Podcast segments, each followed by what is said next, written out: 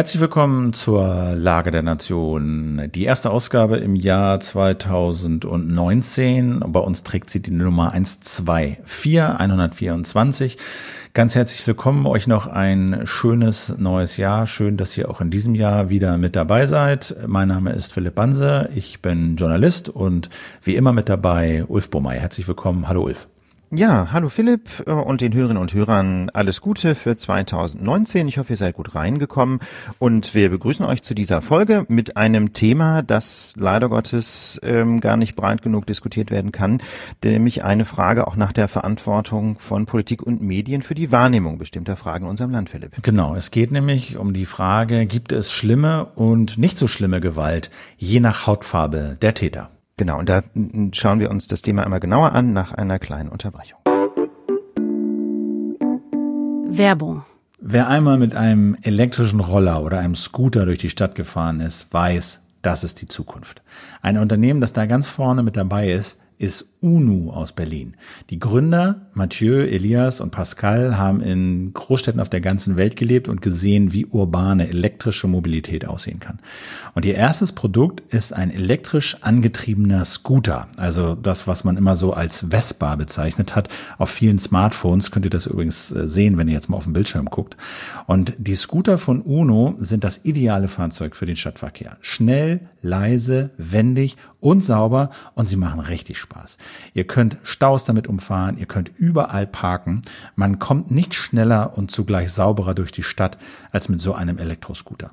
Die UNO-Scooter haben eine Reichweite von bis zu 100 Kilometer. Man kann die Batterien einfach aus dem Roller nehmen und an jeder Steckdose laden und ihr könnt zwischen verschiedenen Farben und drei unterschiedlichen Motorleistungen wählen. Und jetzt kommt's. Ihr könnt die Scooter entweder kaufen, los geht das bei 1799 Euro, oder ihr könnt so einen Elektroroller leasen für monatlich 39 Euro, ohne Anzahlung und mit kostenloser Lieferung bis vor die Haustür, betriebsbereit, deutschlandweit. Geht jetzt sofort zu unomotors.com und lasst euch elektrisieren. Werbung. Ja, da sind wir wieder und wir haben das ja gerade schon anmoderiert. Gibt es schlimme oder nicht so schlimme Gewalt? Diese Frage drängt sich auf, wenn man sich anschaut, wie unterschiedlich die Reaktionen sowohl in der Politik als auch in den Medien ausgefallen sind auf verschiedene Formen von Gewalt, die in den vergangenen Tagen Schlagzeilen gemacht haben. Äh, da fallen uns Stichworte ein wie Bottrop und Amberg und wir ähm, wollen zunächst einmal, wie wir das ja in jeder äh, Folge der Lage der Nation tun, die Fakten zusammentragen fragen, was ist denn eigentlich geschehen? Fangen wir an mit Bottrop. Genau, da gab es Andreas N., einen arbeitslosen Gebäudereiniger, gerade 50 geworden und er äh, steuert seinen Mercedes-Kombi am Silvesterabend in der Nacht fünf Mal in Gruppen feiernder Menschen, steuert rein, fährt wieder raus, fährt zum nächsten Standort. Dabei werden neun Menschen verletzt. Eine 46-jährige Frau konnte nur durch eine Not-OP gerettet werden.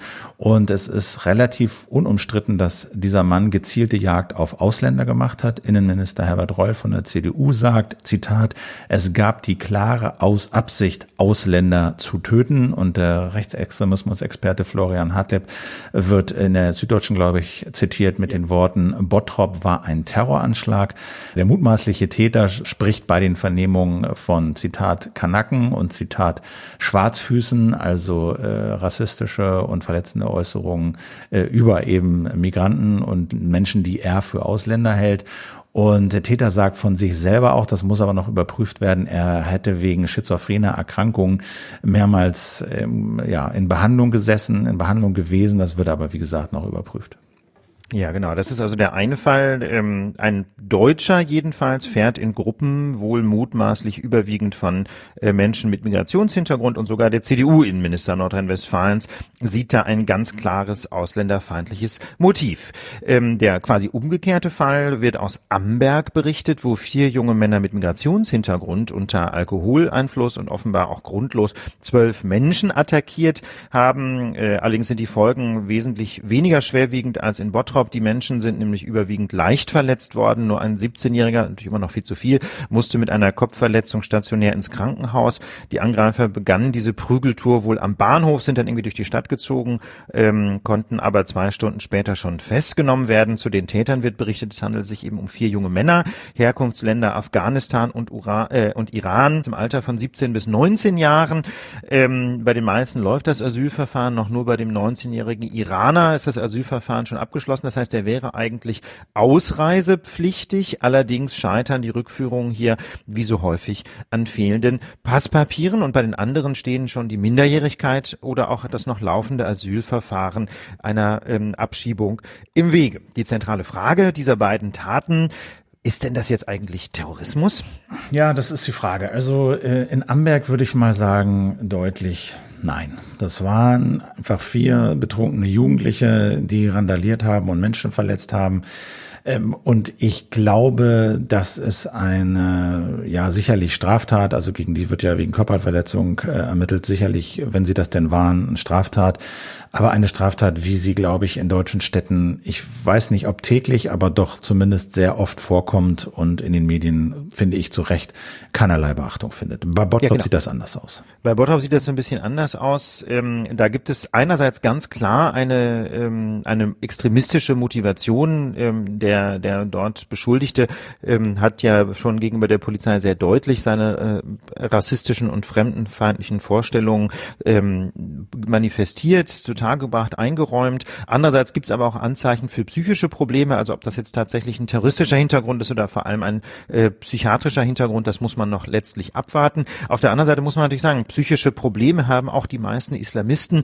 Ähm, denken wir an den Molotow-Cocktail im Kölner Hauptbahnhof vor einigen Wochen, denken wir an das vergangene Jahr, 2017 war es, glaube ich, schon, als in Hamburg ein Palästinenser bei Edeka Menschen mit einem Messer angegriffen hat.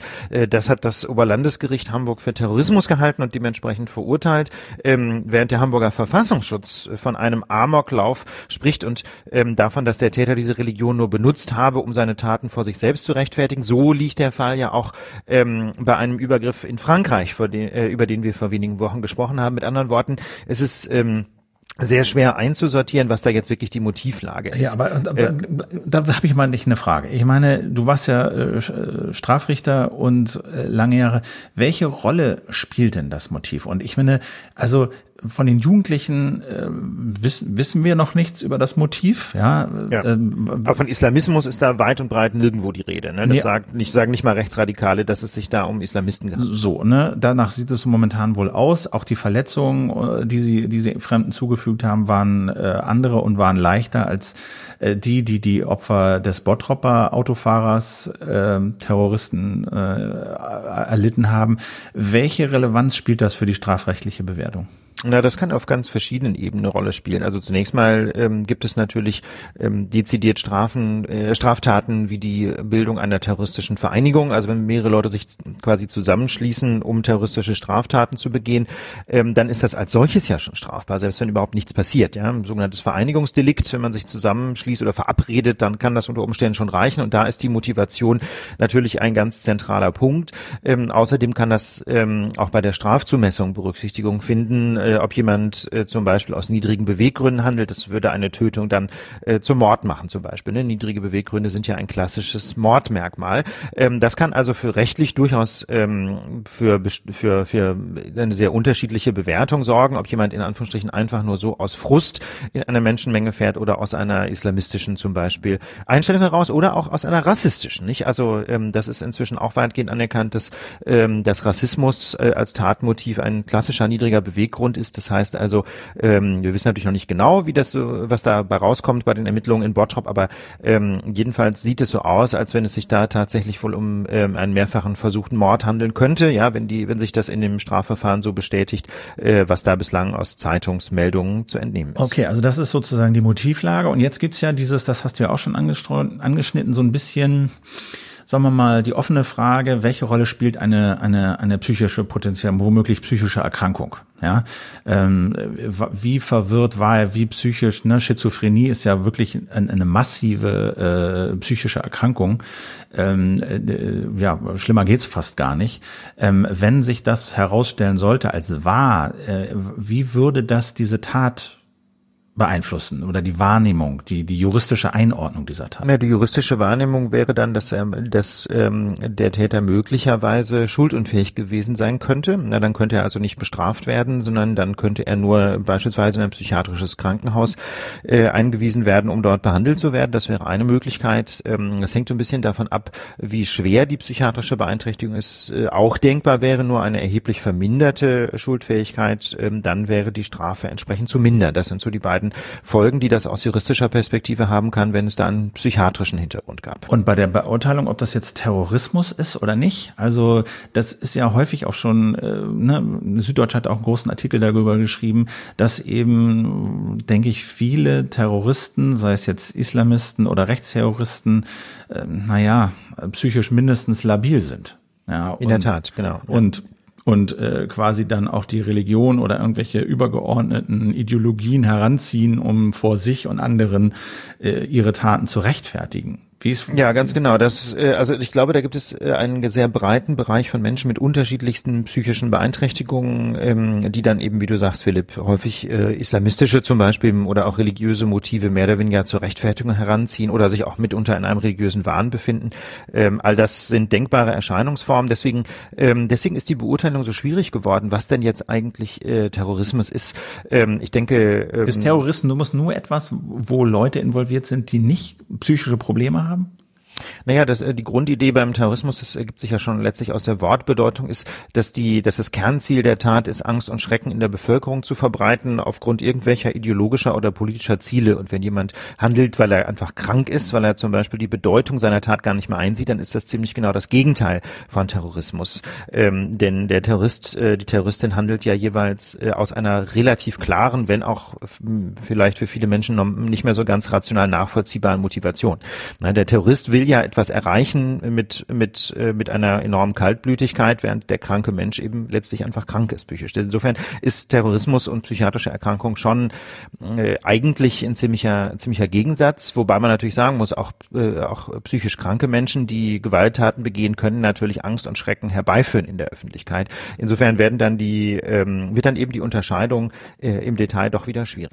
Ich also, denke aber, die entscheidende genau. Frage ist bei dem Ganzen auch weniger, äh, da jetzt quasi in die Psyche der, der Tatverdächtigen herabzusteigen, sondern die entscheidende Frage aus meiner Sicht bei diesen Taten ist, deswegen haben wir die auch beide so im Kontext geschildert und so ein bisschen gegeneinander gestellt. Die entscheidende Frage ist doch eigentlich, wie gehen wir als Öffentlichkeit mit diesen beiden Taten um? Da ist uns nämlich beiden, also Philipp und mir, ein absolut schräger Diskurs aufgefallen, eine, eine geradezu irritierende, wenn nicht besorgniserregende Schlagseite auch in der medialen Berichterstattung. Und um das deutlich zu machen, hat Philipp vorgeschlagen, das finde ich total plausibel, einfach mal die Nationalitäten der Täter zu vertauschen ja. und sich dann zu überlegen, wie dann die Wahrnehmung. Genau, das ist ja relativ einfach. Ne? Also du nimmst dir einfach, äh, sagst, äh, okay, vier Bottrop, blonde ja. Bottropper äh, sind besoffen durch die Stadt gezogen und haben äh, zwölf Menschen verletzt kaum vorstellbar, dass das äh, bis in die Tagesschau geführt hätte. Kaum vorstellbar, dass äh, ähm, da, weißt du, Brennpunkt eingerichtet worden wäre, etc. Alles, was da, was da passiert ist. Und dann Auch kaum vorstellbar, dass die AfD-Fraktion, wie das jetzt in Bayern in Amberg geschehen ist, mal eben äh, einen zum zum Ausflug bläst ja. und nach Amberg fährt und von Menschen und von Hetzjagden spricht. Oder? Nicht vorstellbar, wenn einfach vier blonde Deutsche durch die Stadt ziehen und genau dasselbe machen, was die vier so. Migranten in Amberg gemacht haben. Umgekehrt? Umgekehrt? umgekehrter Fall. Ja, genau. umgekehrt. Es fährt, Meldung wäre, ein Afghane fährt mit seinem Mercedes Kombi äh, fünfmal in, äh, in, in Menschenmengen, die sich am Silvesterabend äh, in Amberg versammelt haben.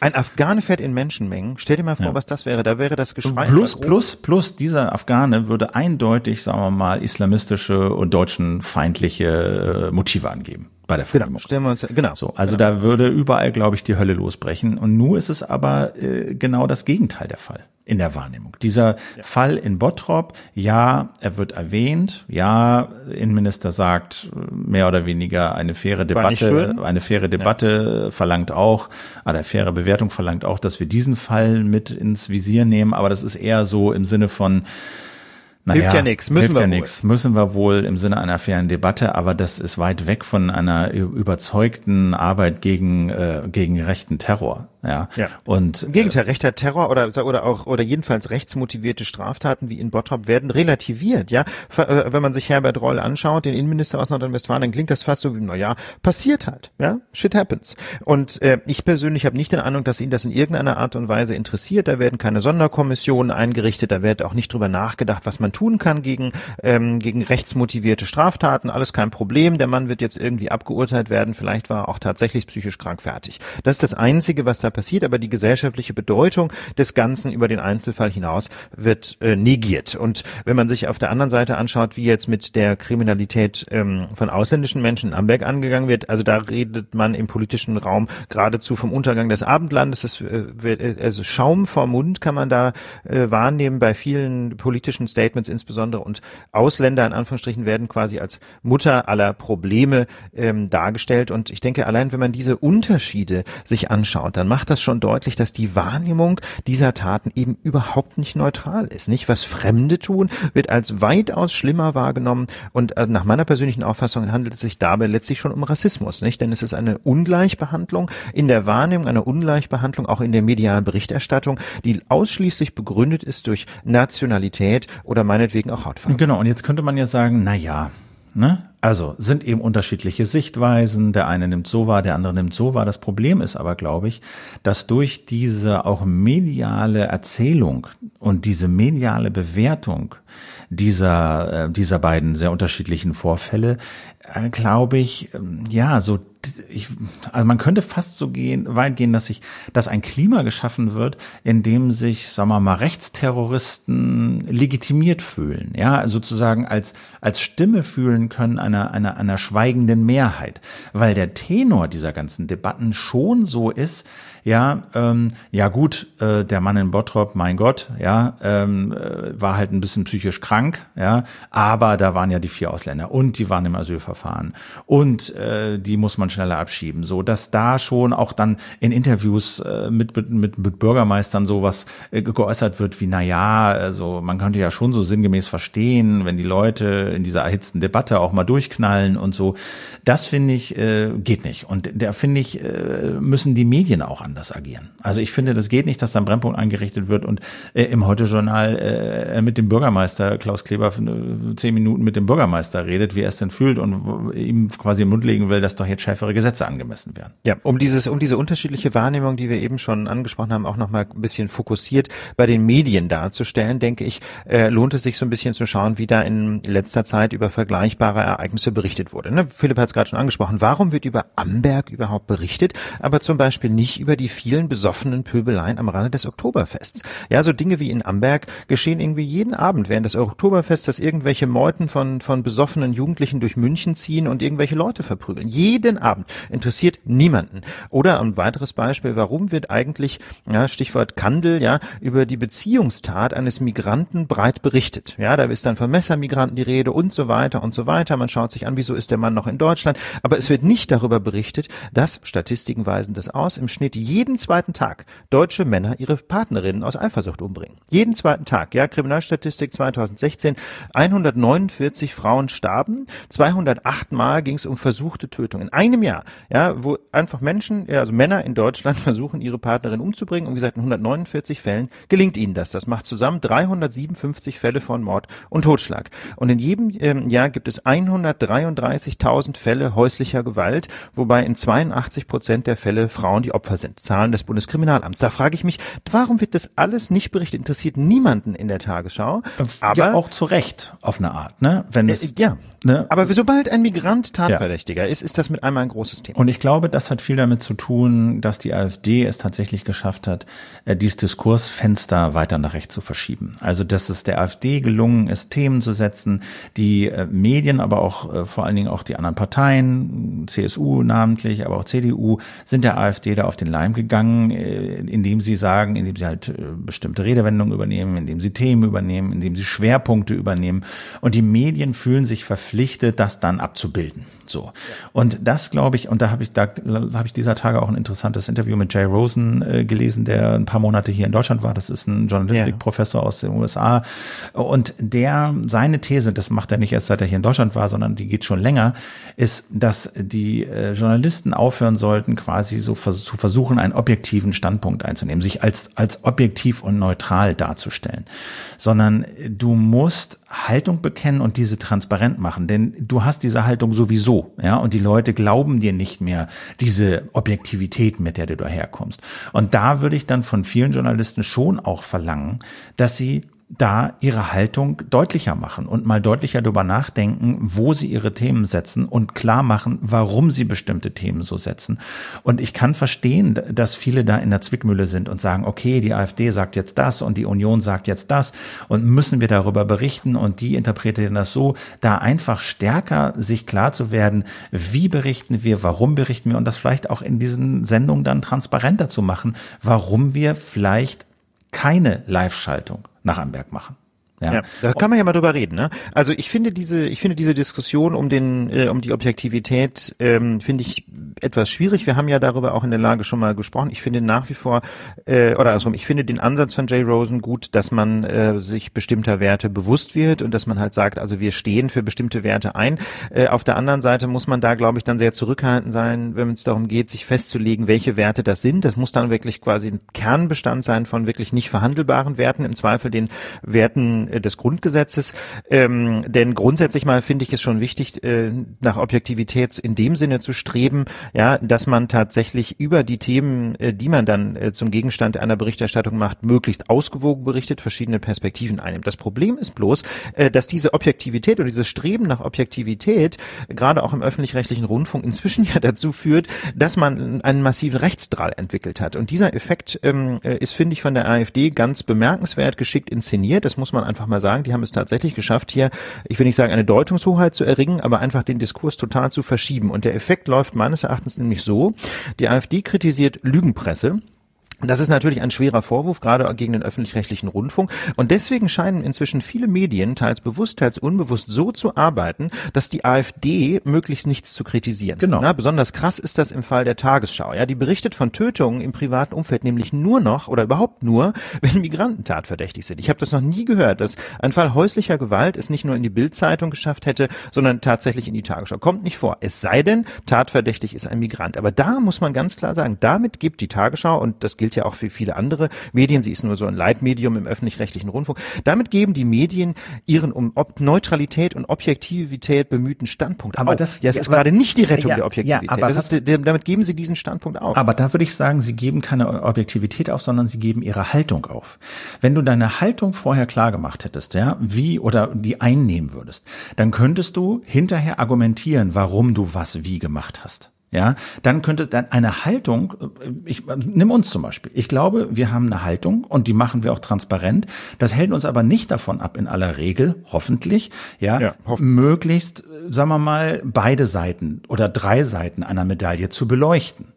Ja, so. also und das führte anschaut, wie ausführlich wir beispielsweise über die äh, Diskussion in der Union berichtet haben ähm, zum Thema Parteivorsitz. Ne? Das war ja wirklich extrem breit, auch in der Lage und ich hoffe fair und und äh, und objektiv. So ja, und das Heute-Journal finde ich hätte seine Haltung nicht aufgegeben und auch die Neutralität und Objektivität nicht aufgegeben, wenn sie gesagt hätten, es hat diese zwei Anschläge gegeben, es gibt diese Diskussion, aber wir denken Folgendes. Das eine ist eine Beziehungstat, keine Ahnung, ja, oder betrunkene Menschen randalieren, ja. Mhm. Und das andere ist eben ein terroristischer Akt. Und deswegen kümmern wir uns vor allen Dingen um den. Das heißt nicht, den anderen totzuschweigen.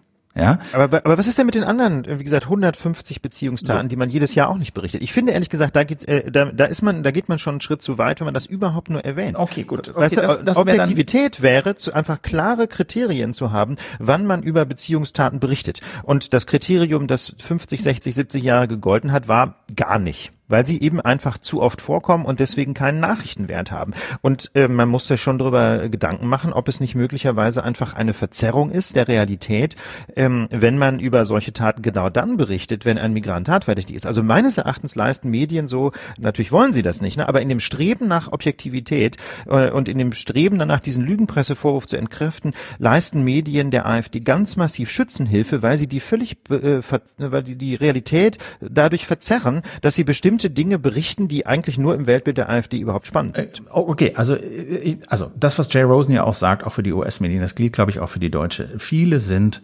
sagen wir mal, ich weiß nicht, ob überfordert, aber zumindest hilflos, wie sie mit Populisten wie Trump und AfD umgehen. Ja, das, ob sie sie da kämpfen wir auch jede Woche. So, ne, ja. ob man sie erwähnt, ja. wie man sie erwähnt und so. Das eine Extrem ist, diesen diesen äh, Amberger Vorfall äh, komplett zu verschweigen.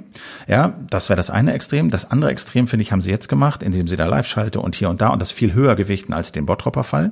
Aber man könnte ja auch überlegen, ob es nicht einen, ja, eine andere Perspektive. Ich meine, wir reden jetzt ja auch drüber, ja, aber mit einer anderen Perspektive, mit einer anderen Einordnung.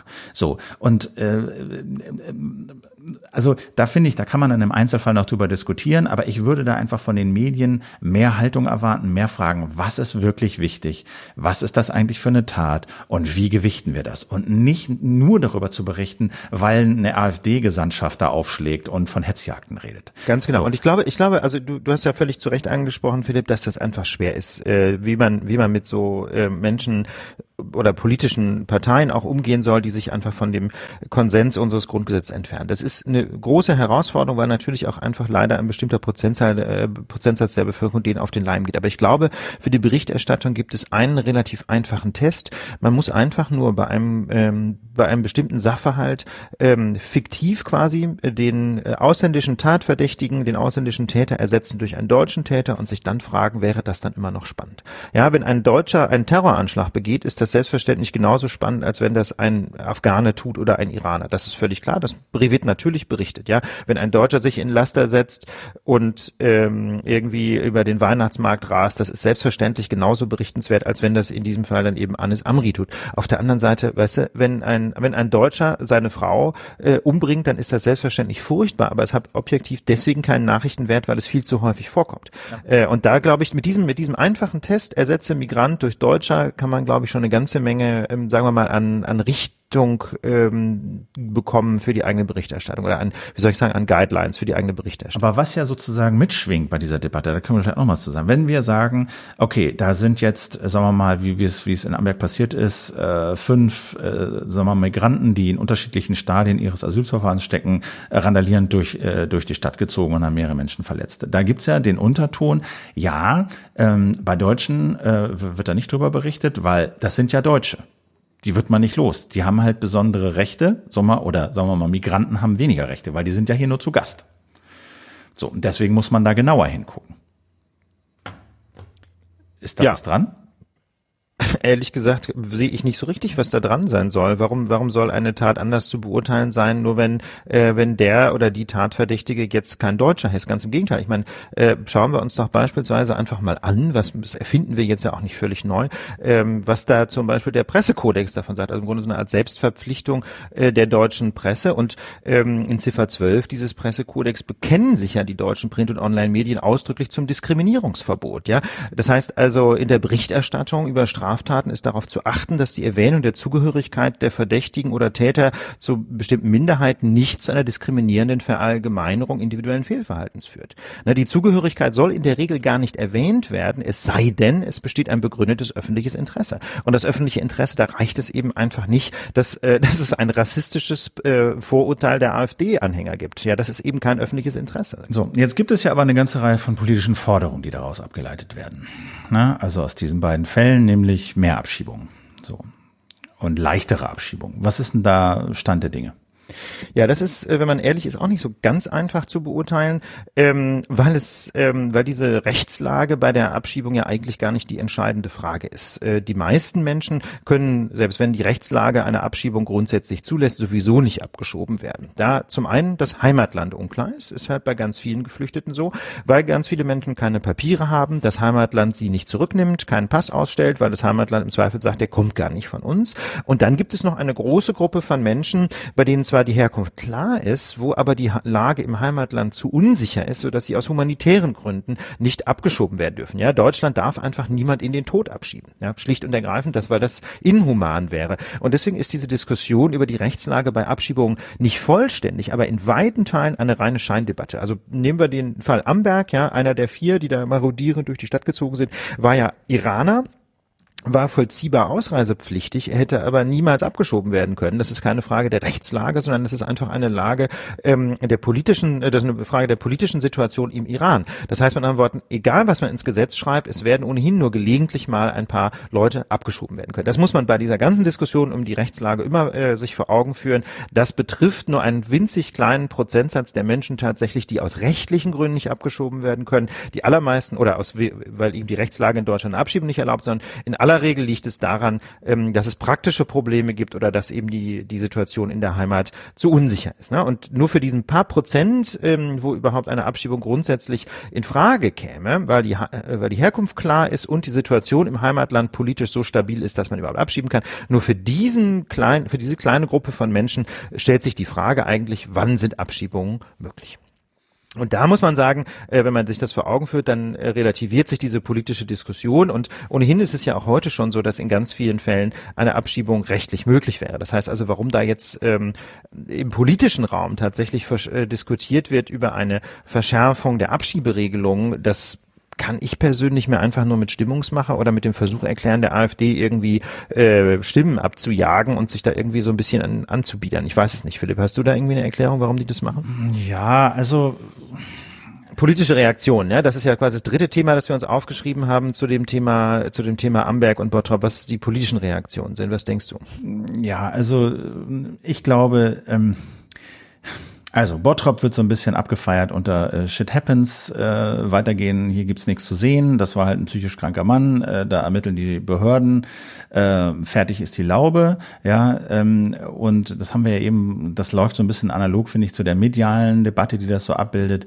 Ähm, da gibt's dann halt, ja, Politiker wie Horst Seehofer, äh, die halt äh, diese, sagen wir mal, rechtsextremen Angriffe eher unterbewerten und alles, was äh, mit Migranten zu tun hat, sagen wir mal, vorrangig und als Problem betrachtet, ja. Und ähm, ich glaube, das ist halt insofern ein Problem. Da wird jetzt nach dieser Verschärfung der Abschieberegelung äh, gerufen. Ja, die AfD fordert einen Typ von der AfD, der fordert die Todesstrafe wieder einzuführen. So, also das ist der Tenor, der hier, der hier geritten wird. Und da glaube ich, ja. das habe ich ja. Muss man sich mal überlegen, ja. Ganz kurz, bevor wir darüber ja. hinweggehen. Ein AfD Abgeordneter des Deutschen Bundestags und zu einem Überfluss noch ehemaliger Staatsanwalt, Grusel, Grusel, fordert, man müsse jetzt mal tabufrei darüber nachdenken, ob möglicherweise Artikel 102 des Grundgesetzes, der nur einen Satz enthält, die Todesstrafe ist abgeschafft, ob dieser Artikel 102 des Grundgesetzes möglicherweise geändert werden müsse. Hintergrund jetzt noch nicht mal diese Taten, über die wir bisher gesprochen haben, sondern, ähm, sondern der, das Weltuntergangsszenario, dass ein Mann aus Kamerun, der schon einmal abgeschoben worden war, ähm, wieder nach Deutschland eingereist ist. Muss man sich mal vorstellen. Die bloße Einreise eines Menschen soll ihn aus Sicht dieses AfD-Abgeordneten an den Galgen bringen. So, und ich ja, glaube, diese, Debatten, diese Debatten, die verschieben einfach das, was akzeptabel ist in der ganzen Debatte nach rechts. Ja, und, und die ganzen, äh, sagen wir mal, rechtsextremen Vorfälle fallen eher unter den Tisch. Ja, so war es bei der Dresdner Polizei, äh, als die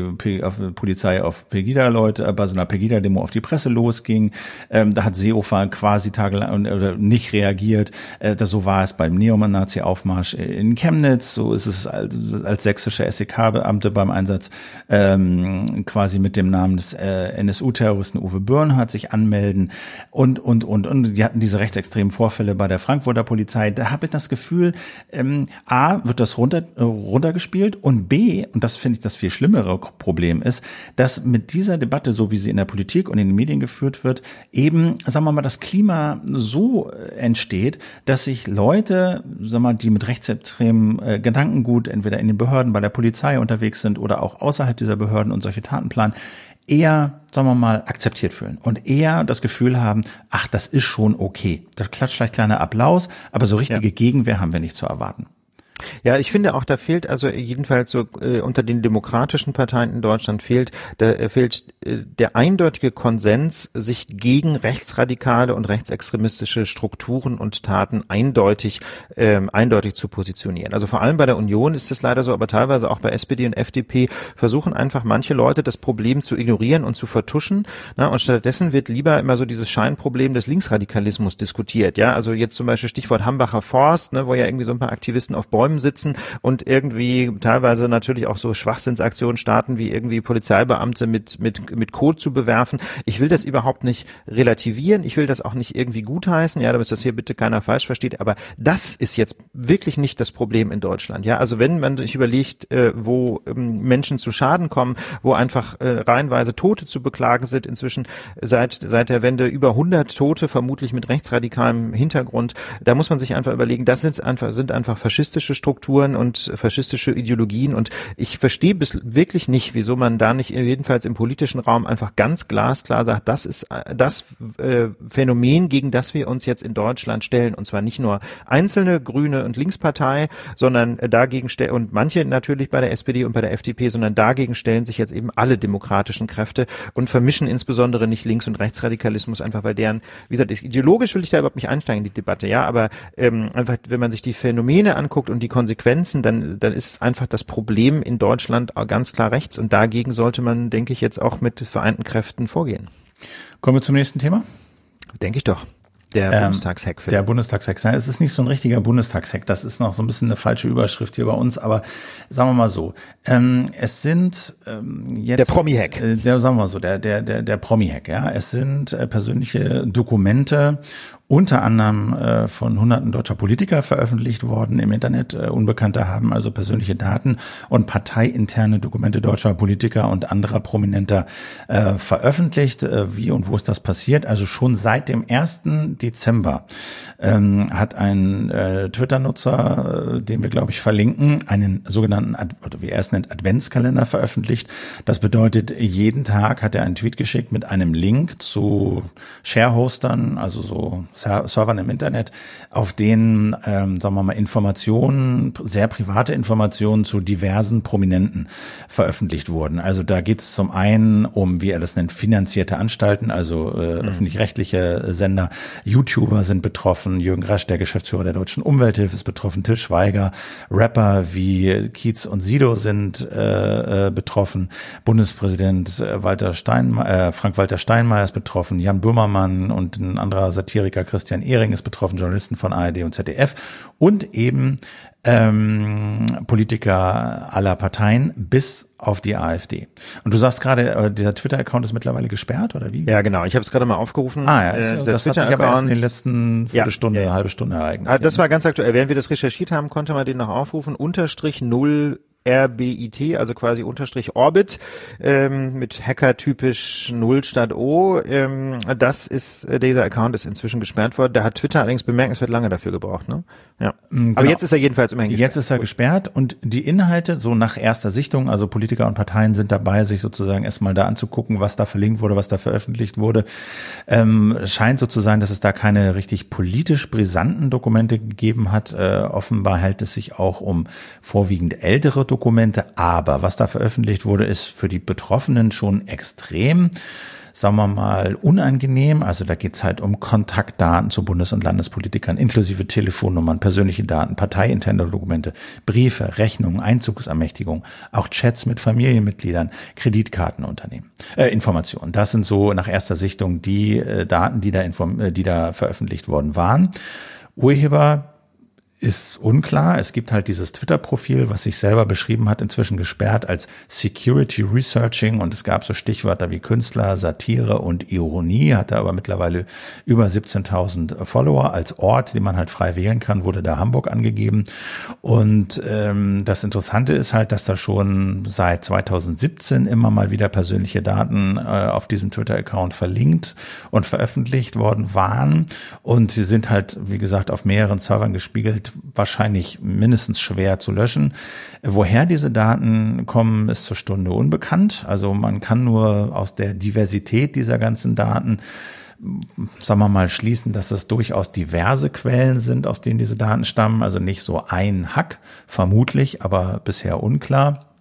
Was halt interessant ist, ist, dass dieser ähm, Hack, diese Veröffentlichung erst jetzt äh, bemerkt wurden, weil der RBB darüber berichtet hat.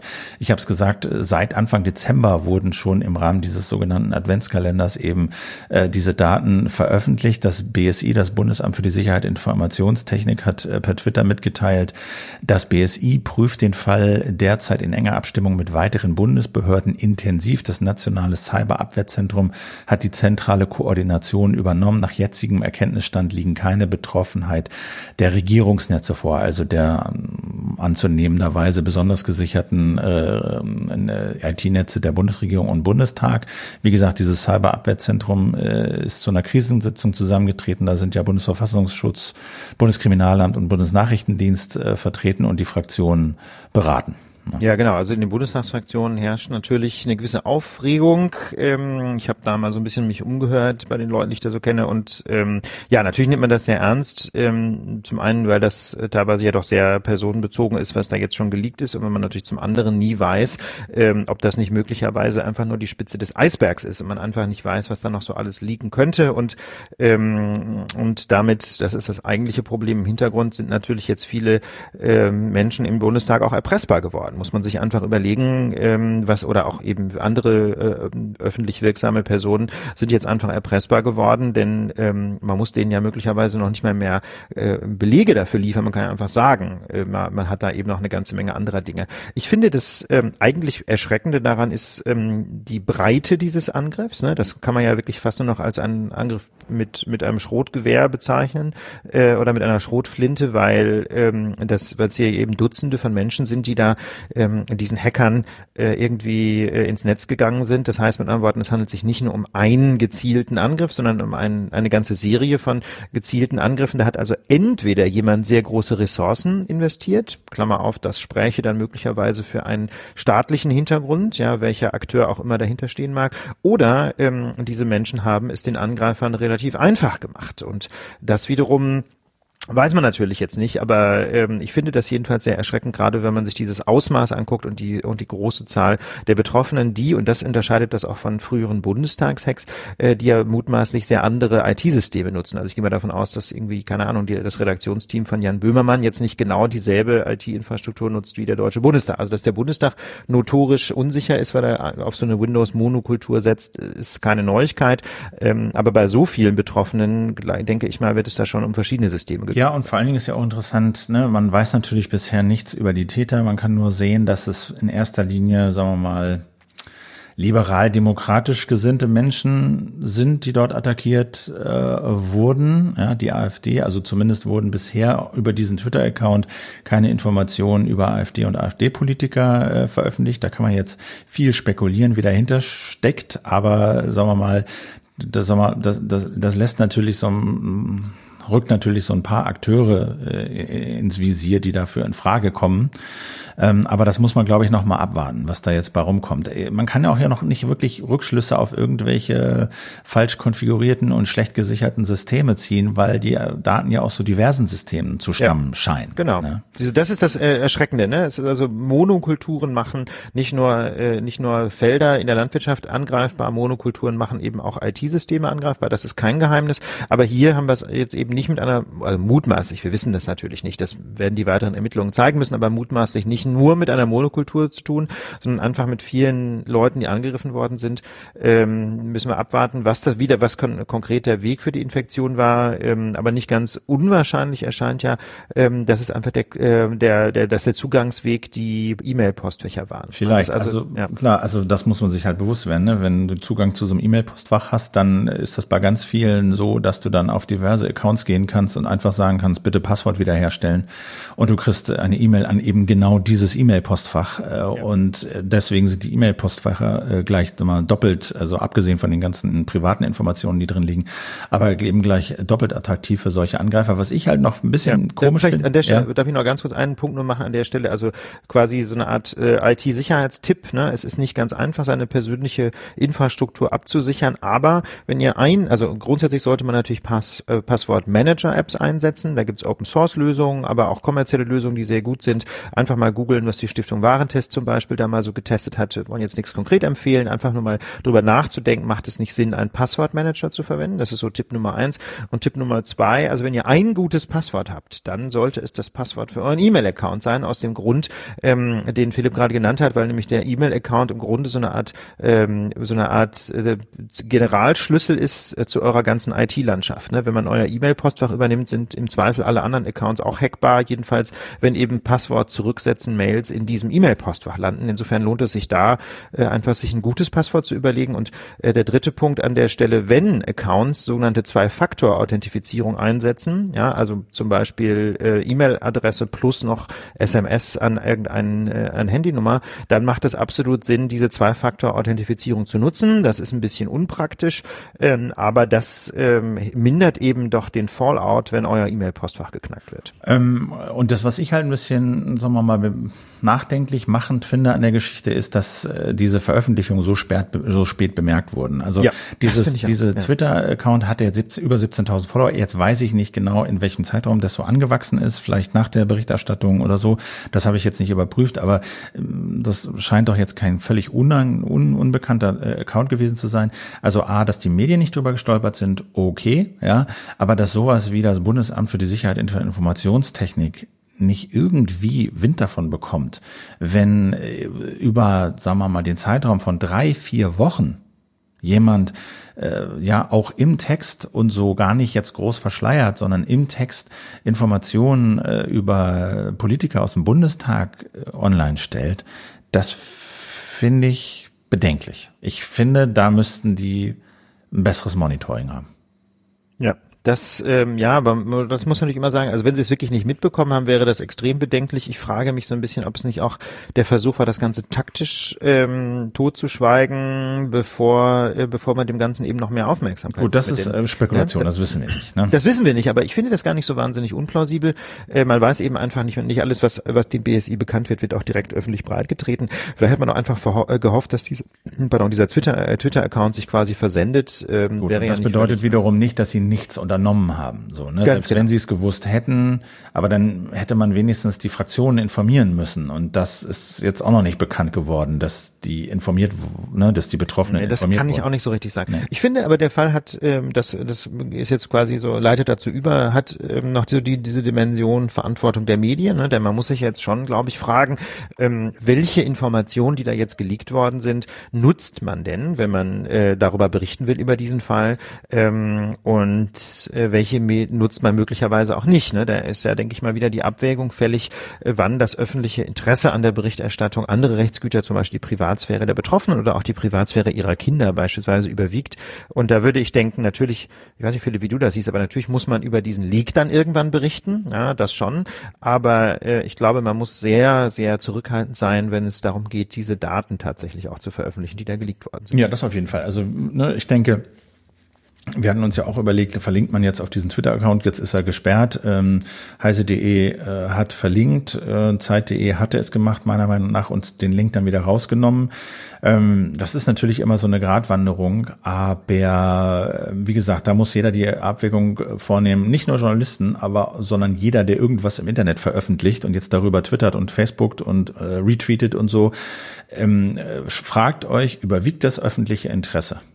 Überwiegt, ist das wirklich so wichtig, dass man andere, sagen wir mal, Rechtsgüter hintanstellen lassen kann, wie, naja, wir verbreiten halt mehr oder weniger dann Zugang zu Informationen, äh, die geklaut wurden und die die Privatsphäre anderer Menschen einschränken und betreffen und verletzen. Und ähm, ich finde, das ist immer eine Grauzone, aber ich finde, der Link auf den Twitter-Account, äh, würde ich sagen, hat ein hohes öffentliches Interesse. Ja, aber, aber, aber jetzt einzelne Daten, Bilder aus diesen Dingern zu nehmen, um eine Geschichte zu bebildern, das auf gar keinen Fall. Das also, muss nicht sein. Wenn jetzt da drin aber bestimmte Informationen auftauchen sollten, ja, die, weiß ich nicht, ja, von politischer Relevanz sind, von öffentlichem Interesse sind, ähm, dann, dann, dann, dann, dann finde ich, spricht überhaupt nichts dagegen, Daten aus so einem Leak öffentlich zu verwenden.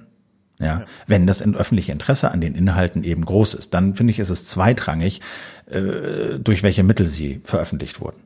Ja. Okay, apropos, ähm, es apropos. hat stattgefunden der 35. Chaos Communication Kongress in, in, in Leipzig.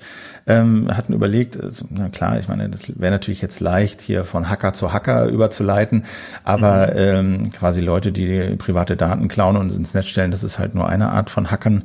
Äh, und es gibt noch eine große und wachsende und viel interessantere Art, nämlich das ist im weitesten Sinne ein kreativer Umgang mit Technik und äh, eben auch der Versuch, äh, sagen wir mal, eine durchdigitalisierte Gesellschaft äh, zu immunisieren und sicherer zu machen. Und es gibt einen sehr verantwortungsvollen Umgang, äh, wenn man solche Sicherheitslücken findet. Und all diese Themen, all diese Sachen waren Thema auf dem äh, 35. Chaos Communication Kongress. Also das ist der jährliche Kongress, der vier Tage dauert, zwischen den Jahren stattfindet, seit zum 35. Mal eben äh, im, im, im zentral organisiert vom Chaos Computer Club, aber eben nicht nur vom Verein selber, sondern von, von einer riesigen Community von ja, Technikbegeisterten, so dass dieser Kongress Eintrittsgelder verlangt, aber eben auch nicht mehr. Also es gibt da keine Sponsoren, es gibt da keine Werbung, sondern das Ding lebt äh, von der Community und von diesen Eintrittsgeldern. Kostet irgendwie, was ich, was kostet ein Ticket? 100 Euro für die vier Tage ja, oder sowas. Glaube, irgendwie sowas genau. in der Gegend.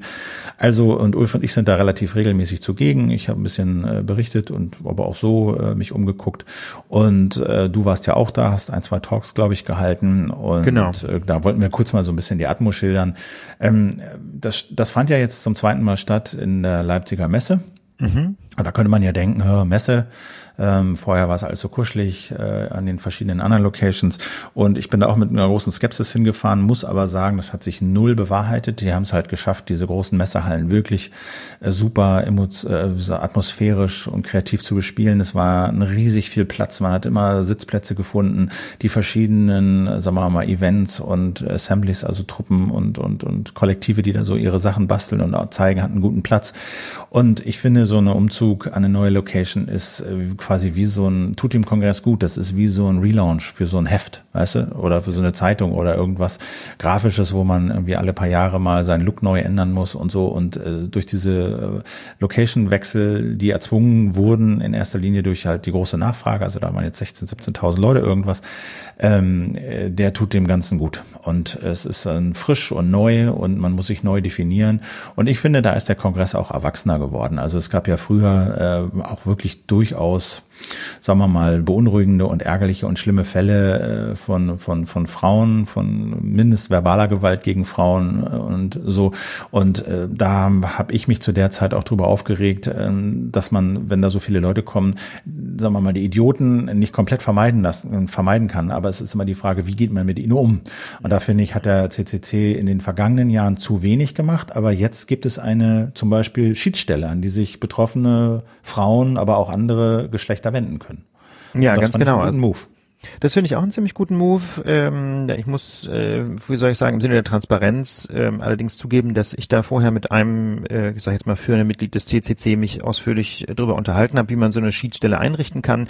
Ähm, ich habe das Konzept nicht geschrieben, aber ich habe da quasi Input geliefert. Insofern bin ich vielleicht nicht so ganz neutral, aber ich finde das gut, dass der CCC so eine Schiedsstelle eingerichtet hat, eben für Konflikte ähm, zwischen Menschen, die auf einem Kongress teilnehmen wollen, also zum Beispiel Frauen, die sagen, also ich kann nicht kommen, wenn der und der kommt, weil das eben, keine Ahnung, mein Stalker ist oder so. Ähm, solche Fälle hat es in der Vergangenheit immer wieder gegeben und da wurde dem Club immer wieder vorgeworfen, dass man das doch sehr unprofessionell und vor allem so ein bisschen hemdsärmelig und spontan ähm, geregelt hat und dann waren die Entscheidungen auch nicht immer so ganz nachvollziehbar und jetzt hat man sie zumindest formalisiert. Ne? Es gibt jetzt eben so eine Schiedsstelle, an die man sich wenden kann mit klaren Erreichbarkeiten, Telefonnummern, E-Mail-Adressen. Ist auch klar, wer da quasi drin sitzt als in Anführungsstriche Richterinnen und Richter in dieser Schiedsstelle, wer dann die Entscheidung trifft. Es gibt auch irgendwie so eine Rechtsmittelmöglichkeit Möglichkeit an den Vorstand des CCC, wenn ich es richtig in Erinnerung habe. Mit anderen Worten, diese Formalisierung des Verfahrens alleine dürfte, denke ich mal, dazu beitragen, dass die Entscheidungen einfach mehr Legitimität erfahren, überzeugender sind. Insofern finde ich das erstmal gut. Ich habe noch nicht gehört, was in diesem Jahr tatsächlich dabei rausgekommen ist. Man hat gehört, dass diese Schiedsstelle wohl nur wenig in Anspruch genommen wurde. Allein das wäre ja schon gut, ähm, wenn sie möglicherweise was für eine präventive Wirkung entfaltet hat. Ähm, jedenfalls finde ich das sehr erwachsen vom Club, dass er sich seiner Verantwortung hier äh, bewusst geworden ist. Genau. Gab natürlich jede Menge Talks. Die kann man sich wirklich angucken unter media.ccc.de. Lohnt sich, da zumindest mal durchzuscrollen und äh, zu schauen, ob man da irgendwie ein interessantes Thema findet, was äh, einen interessiert. Aber da gab es ein paar ganz bemerkenswerte, fand ich. Ähm, du hast was über die Funkzellen nochmal erzählt mit André Meister. Ne? Das hatten wir ja hier auch schon äh, über die Funkzellenabfrage vielmehr äh, nochmal berichtet. Ähm, genau. André Meister von netzpolitik.org. Ganz genau. Also wollen wir nicht nochmal jetzt ausführlicher sagen. Ich wollte eigentlich nur darauf hinweisen, dass wir diesen Talk gemacht haben, denn ähm, wir haben in der Lage ja schon berichtet über dieses Funkzellen-Infosystem, Funkzellenabfragen-Transparenzsystem, das sich dafür das Land Berlin entwickle gerade. Und ähm, dieser Talk, er schildert einfach nochmal so ein bisschen die Hintergründe, warum eigentlich Funkzellenabfragen ein Problem sind, wo die Datenschutzeingriffe liegen, ähm, warum äh, die bisherige ähm, Vorgeh Vorgehensweise von Polizei und Staatsanwaltschaften da, sagen wir mal, sich jedenfalls in einer rechtlichen Grauzone bewegt häufig. Und ähm, außerdem sieht man das System so ein bisschen in Aktion. Also falls euch das interessiert, wir verlinken diesen Talk. Ähm, und äh, ich würde mich natürlich freuen, wenn wer äh, auch immer daran Interesse hat, sich selber anmeldet für dieses Infosystem, weil das also politisch natürlich von großer Bedeutung ist. Kann man sich vorstellen, dass wir da nicht nur 100 Anmeldungen haben. Wir sind jetzt so bei knapp 9000. Ähm, wir haben uns eigentlich vorgenommen, wenigstens fünfstellig zu werden. Also falls der eine oder andere noch bereit ist, uns da zu unterstützen, freue ich mich. Äh, Internetadresse ist ganz einfach fts.berlin.de. FTS, also quasi Frieden Friedrich Toni Samuel, ja, fts. wie Funktionärabfragen Transparenzsystem.berlin.de. Genau, ich habe natürlich auch mir ein paar angeguckt. Ähm, also ich fand ja, es sind immer so sicherheitsrelevante Geschichten. Also diesen Gesundheitskartenhack, den fand ich ganz interessant. Das war kein wirklicher Hack, sondern da war jemand da, der hat sich halt diese Patientenakten und äh, Gesundheitsakten angeguckt, die ja jetzt auch äh, zum Teil im nächsten Jahr, in, in, diesem Jahr jetzt verpflichtend werden. Also diese Idee, dass wir unsere Gesundheitsdaten auf einem Server haben und äh, mit Karten Zugang zu bekommen und eben auch Ärzten und Krankenhäusern dann bei Bedarf Zugang gewähren können. Und da sind doch sehr, sehr erschreckende äh, Sicherheitslücken aufgetaucht, äh, dass man wirklich mit sehr, sehr einfachen Mitteln und Änderungen der URL und so äh, an äh, ja beliebig viele fast Patientenakten rankommen konnte, was aus dem Talk nicht so ganz klar geworden ist, inwieweit das noch akut ist, also inwieweit die Lücken gestopft wurden oder eben noch offen sind. Wie gesagt, das könnt ihr euch unter media.ccc.de alles mal angucken. Ähm, wollen wir es dabei belassen? Ja, genau. Also genau. Ich denke auch ein Hinweis vielleicht nur ganz kurz noch. Äh, es gab noch so einen Talk von Privacy International. Die haben darauf hingewiesen, äh, haben quasi einen weiteren Facebook-Datenskandal ausgebuddelt, wonach nämlich ähm, diese, wie soll ich sagen, diese Facebook-Anbindung, die Facebook bereitstellt für Anbieter von Apps, ja, die also diese Anbieter dann in ihre Apps einbauen, dass diese Facebook-Anbindung alle möglichen Daten an Facebook liefert, sogar über Menschen, die gar nicht Facebook-Mitglieder sind. Ja, ähm, das Stichwort lautet hier Schattenprofile Profile. Also Facebook versucht ja Profile anzulegen über alle Menschen auf der Welt, nicht nur die, die schon Facebook-Mitglieder sind, sondern auch alle anderen. Und da ähm, hat äh, Privacy International jetzt noch ein großes Datenleck äh, offenbar aufgedeckt. Den Talk haben wir aber beide nicht gesehen. Ich fand das nur in der Nachberichterstattung ganz spannend. Ähm, deswegen der kurze Hinweis hierauf wird mich nochmal interessieren. Vielleicht hat der ein oder andere Hörer oder eine Hörerin auch äh, eine Einschätzung, wie relevant das wirklich ist. Wir kommen zum Thema, das wir vor Weihnachten schon mal behandelt haben und was jetzt ein bisschen äh, nochmal akuter geworden ist durch äh, eine ja, Grafikuntersuchung, die die äh, Netzabdeckung in Deutschland und in Europa äh, nochmal gemessen und verglichen hat. Also es geht um die 5G-Lizenzen, also die Lizenzen für das neue Mobilfunknetz hier in Deutschland. Da soll quasi, müssen sich die Beteiligten bis Ende des Monats melden, ob sie bei der Versteigerung mitmachen wollen. Und ähm, genau, neuer Pfeffer ist ein bisschen in diese Diskussion gekommen äh, durch eine Untersuchung, die festgestellt hat, die LTE-Versorgung äh, ist in Deutschland besonders schlecht. Ja, das muss man sagen. Das ist eine äh, wirklich eine echte Katastrophenmeldung. Ähm, diese Untersuchung, die im Auftrag der Grünen Bundestagsfraktion erstellt worden ist, hat sich mal angesehen, wie gut denn eigentlich die Abdeckung mit LTE, also dem bisher schnellsten Mobilfunkstandard äh, in, in Deutschland und Europa ist. Und da muss man sagen, die Telekom ist in Deutschland zwar das beste Netz, europaweit aber nur auf einem schockierenden Platz 25. Ja, das heißt, es gibt 24 Mobilfunknetze in Europa, die eine bessere Netzabdeckung haben. Ähm, Telefonica O2 ist das schlechteste Netz in Deutschland und auch europaweit das schlechteste Netz überhaupt. Äh, und jedenfalls, wenn man nach der im Mittel, im Mittel erreichten Datenrate fragt, ähm, und das, äh, ich meine, das haben wir ja alle schon geahnt, dass es nicht gut aussieht, aber dass es eine derartige Katastrophe ist und das Internet auch in, keine Ahnung, Bulgarien und Rumänien wesentlich schneller ist mobil als in Deutschland, das hat mich dann doch nochmal schockiert. Ähm, auch die Abdeckungskarten sprechen, finde ich, eine sehr deutliche Sprache. Die Telekom erreicht 75 Prozent Prozent Abdeckung. Mit anderen Worten, ein Viertel Deutschlands ist mit LTE von der Telekom nicht erschlossen. Die anderen beiden Netze sind noch viel schlechter. Vodafone erreicht nur 57 Prozent und O2 nur 47 Prozent. Nicht mal die Hälfte Deutschlands ist mit O2 LTE erreichbar. Das ist einfach nur noch eine Katastrophenmeldung. Auch die in der mittleren, äh, gar nicht mal in der maximal erreichbaren Datenrate ist Deutschland weit abgeschlagen. Die Swisscom, der führende Schweizer Mobilfunkprovider, bietet im Maximum 100 Mbit.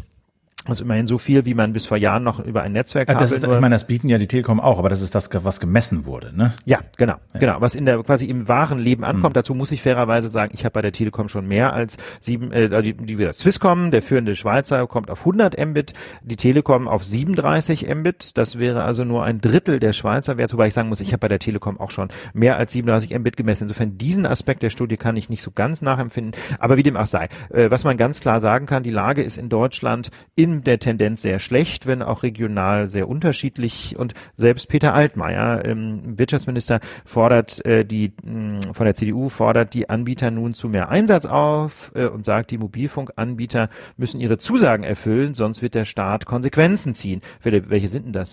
Ja, also also Peter Altmaier versucht da ja ein bisschen Druck zu machen, ne? Und ähm, finden wir ja gut. Äh, so, ne, das ist natürlich das ist natürlich gut. Er sagt, jedes Funkloch muss unbedingt geschlossen werden, jedes Hoch geht nicht sozusagen ein Unding in einem Hochtechnologieland wie Deutschland. Ähm, so äh, und da kann man jetzt nur sagen, ihr hattet eine Menge Zeit, das zu tun. Ja, also die Union ist jetzt seit 10 plus 13, 14 Jahren an der Macht und hätte genug Möglichkeiten äh, gehabt, ähm, ähm, da, da, da einzugreifen. Und der Punkt ist ja auch, ähm, diese Netze in den anderen europäischen Ländern, die werden ja mitunter äh, von internationalen äh, Firmen und Carriern betrieben. Ja, und ähm, wenn da sozusagen in vielen Ländern derselbe Carrier am Start ist, aber die Ergebnisse so, so unterschiedlich äh, sind, ja, wie wir sie jetzt gesehen haben, dann bleibt eigentlich nur die, die, die Schlussfolgerung, dass die Politik in den verschiedenen Ländern einfach unterschiedliche Rahmen setzt. Ja, und dass die Politik im Bereich LTE, das was wir jetzt haben, zum Beispiel gepennt hat. Und jetzt kommen halt diese neuen Mobilfunklizenzen für 5G, also die nächste Generation. Wir haben so drüber geredet, ein bisschen äh, schnellere, äh, geringere Latenz und höhere Bandbreiten. So, damit sollen jetzt also diese weißen Flecken äh, gefüllt werden und die Abdeckung besser gemacht werden. Und da kommt halt diese Ausschreibung jetzt ins Spiel. Da haben wir letztes Jahr auch schon drüber berichtet. Zuständig ist also die Bundesnetzagentur, die versteigert halt also bestimmte Frequenzbereiche für eine bestimmte bestimmte Zeit, damit diese Mobilfunkanbieter diese Frequenzbereiche dann nutzen können und dort ihre Dienste anbieten können.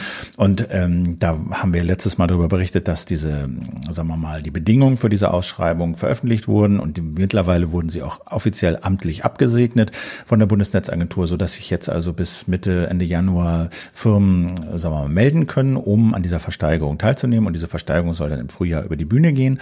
Und zu diesen Vorgaben gehört, und das ist, denke ich, ganz erfreulich, dass 98 Prozent der Bevölkerung in jedem Bundesland versorgt werden müssen. Also lange war die Vorgabe 98 Prozent der Bevölkerung bundesweit. Das kann dann aber heißen, dass du die großen Städte ausbaust und sowas wie Thüringen gar nicht, weil du hast ja 98 Prozent der Bevölkerung erreicht. Jetzt sind es 98 Prozent der Bevölkerung in jedem Bundesland. Das heißt, auch in Thüringen müssen 98 Prozent der Bevölkerung äh, erreicht werden. Der große Streitpunkt ja, ist. Ja, warte mal, bevor wir, ja. ich würde noch mal, ich finde das, ich finde das ja sehr gut, dass wir das jetzt nochmal im, im Detail äh, schildern, was diese Ausbauvorgaben der Bundesnetzagentur sind. Aber ich würde noch einmal unterstreichen wollen, warum die so wichtig sind. Philipp, du hast diese Schlussfolgerung eben schon gezogen. Ähm, dass wir so viele Probleme haben mit dem Mobilfunk in Deutschland, ist eben kein technisches Problem. Es ist kein Problem, dass die Mobilfunkanbieter alle unfähig sind. Es ist auch nicht das Problem, dass die alle unwillig sind. Denn sie machen es ja in anderen Ländern wesentlich besser. Das Problem ist, dass die Politik in Deutschland die falschen Rahmenbedingungen gesetzt hat. Das heißt, man kann jetzt lange schimpfen auf die Telekom, aber das ist eh, oder auch die anderen, das ist aber einfach ein Industrieunternehmen, das, das richtet sich an den politischen Vorgaben aus und versucht natürlich im Rahmen dieser politischen Spielräume möglichst viel Geld zu verdienen. Das ist der Job der Telekom. Bei der Telekom äh, und bei den anderen Unternehmen ist es genauso. Bei der Telekom kommt noch hinzu, dass die, dass der Bund ja die Gewinne der Telekom weitgehend einstreicht, ja, weil das immer noch der größte Aktionär ist. Mit anderen Worten, diese ganzen Ausbauvorgaben sind die Spielregeln, die darüber entscheiden, ob sich die Lage jetzt mal bessert beim Mobilfunk oder ob wir weiter so abgehängt äh, bleiben, wie wir das derzeit eben europaweit sind. Und weltweit ist es ja auch nicht besser. Und deswegen sind diese Ausbauvorgaben für den Mobilfunk die zentrale Frage ähm, für dieses Zukunftstechnologie Internet über Mobilfunk. Und deswegen steigen wir da jetzt nochmal wieder ein, ne? weil es einfach, wir sollten nicht schimpfen auf die Mobilfunkunternehmen. Das sind eben, das ist eben nicht äh, die Wohlfahrt, ja, sondern wir sollten uns genau anschauen, was macht die Politik für Vorgaben, welche Spielregeln führt die Politik ein. Und ähm, da finde ich das ähm, anzuknüpfen an das, was Philipp gerade sagte, einfach super. 98 Prozent der Bevölkerung in jedem Bundesland versorgen. Das ist einfach schon mal ein deutlicher Schritt nach vorn. Dann kann man eben nicht mehr sagen, Hamburg und Berlin bauen wir aus und vielleicht noch Stuttgart und München und dann war's das. Genau. Und ein großer Streitpunkt in diesen Vorgaben ist das sogenannte nationale Roaming. Also Roaming bedeutet, das kennen wir aus dem Ausland, ne? deswegen ist für uns die, die Wahrnehmung der Netze im Ausland ja auch so gut, wenn wir nach Polen oder sonst wohin fahren. Ähm, in der EU ist das Roaming mittlerweile äh, mit inbegriffen, sozusagen kostet nichts mehr extra, aber du fährst halt ins Ausland und da nutzt du halt alle vorhandenen Netze mehr oder weniger, die halt Roaming-Abkommen haben, aber das sind da die meisten. Und dann fährst du halt in ein Ausland und dann bist du mal in dem Netz des einen Providers, dann bist du im Netz des anderen Providers und so hast du eigentlich immer gutes Netz, weil es dieses Roaming gibt, weil du von einem Netz ins andere wandern kannst.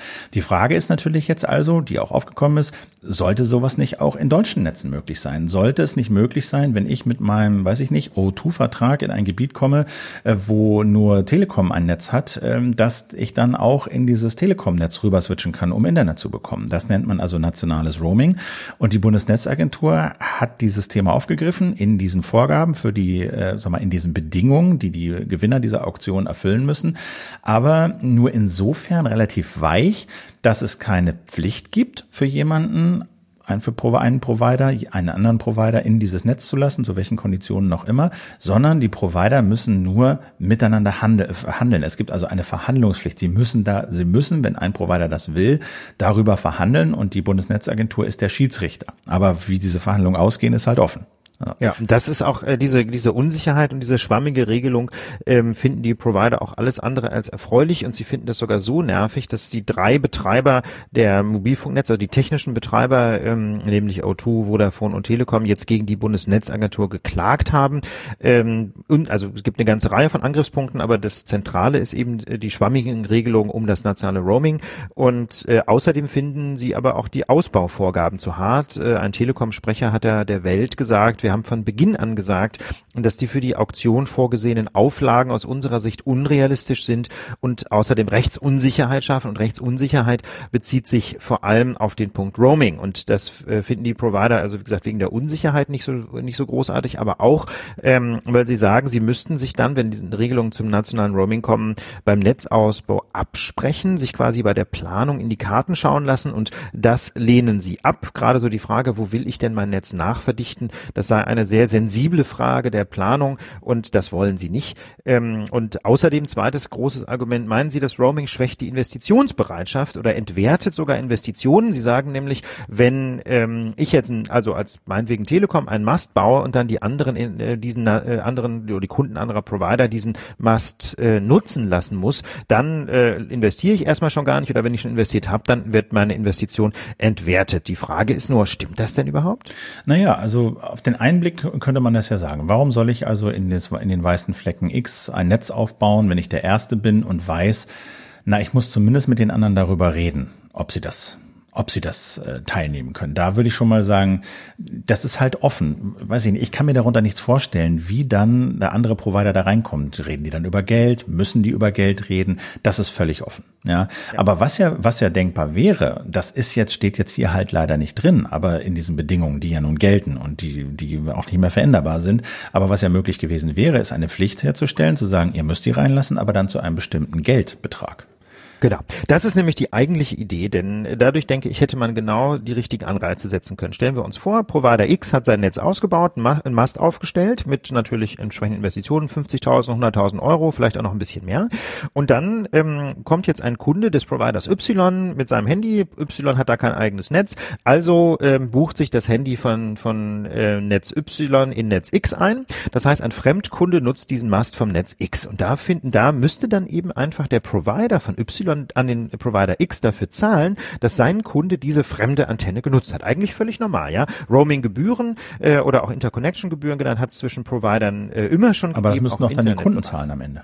Genau, und das ist nämlich, also, lass uns, äh, ja. also die, theoretisch müssten das natürlich die Kunden zahlen, irgendwie muss das Geld ja wieder reinkommen. Der Punkt ist nur, ich glaube nicht, dass der Markt in Deutschland Roaming-Gebühren in diesem Bereich akzeptieren würde. Weißt du, jetzt sind Roaming-Gebühren gerade europaweit abgeschafft worden. Kein Mensch wird noch Mobilfunkverträge an den Markt bringen können, ähm, die von den Kunden extra Gebühren verlangen dafür, dass man eben auch die Fremdnetze nutzen kann. Und außerdem könnte man das im Zweifel ja auch durch eine Änderung des Telekommunikationsgesetzes einfach verbieten. Man könnte ja, so wie das europaweit verboten ist, Roaming-Gebühren zu entnehmen, im Prinzip könnte man ja auch national sagen, Roaminggebühren sind nicht möglich. Und wenn man das nämlich tatsächlich machen würde, dann hätte das in beider, äh, in zwei Richtungen einen extrem positiven Effekt auf den Ausbau der Netze. Das eine wäre nämlich, dass der Provider, der ausgebaut hat, in meinem Beispiel Provider X, von den anderen Providern Geld dafür bekommen würde, dass seine Antenne auch von den anderen Kunden genutzt wird. Mit anderen Worten, es lohnt sich nicht nur äh, für die Kunden des eigenen Netzes, sondern äh, weil die dann eben eine bessere Abdeckung haben, ja, was ja unmittelbar gar, gar kein Geld bringt, sondern es würde auch noch einen finanziellen Vorteil bringen, der erste zu sein, der irgendwo einen Mast hinstellt,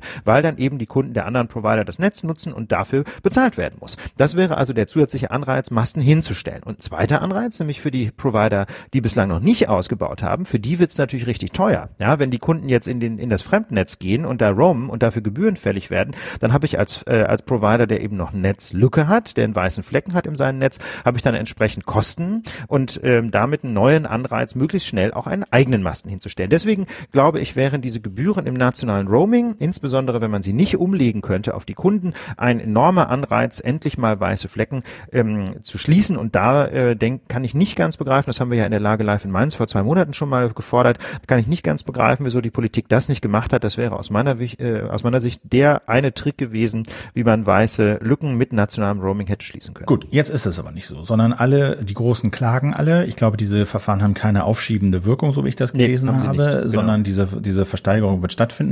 Es gibt ja auch noch die großen Provider, also United Internet ist einer, die kein eigenes Netz betreiben, sondern die halt, äh, sagen wir mal, sich Zugang zu den anderen Netzen erkaufen und damit halt ihre ja. Dienste ihren Kunden anbieten. Eins und eins ist, so eine, ist so eine Marke, glaube ich, ja. die klagen auch. Ja, ich glaube zwölf Klagen insgesamt. Bei so, ne? Und, und die sind damit halt auch nicht zufrieden, weil sie sich halt eine, sagen wir mal, eine, eine verbindliche oder sozusagen eine Zugangspflicht gewünscht hätten, ein Recht in diese anderen Netze reinzukommen gegen eine, eine, ein bestimmtes Entgelt.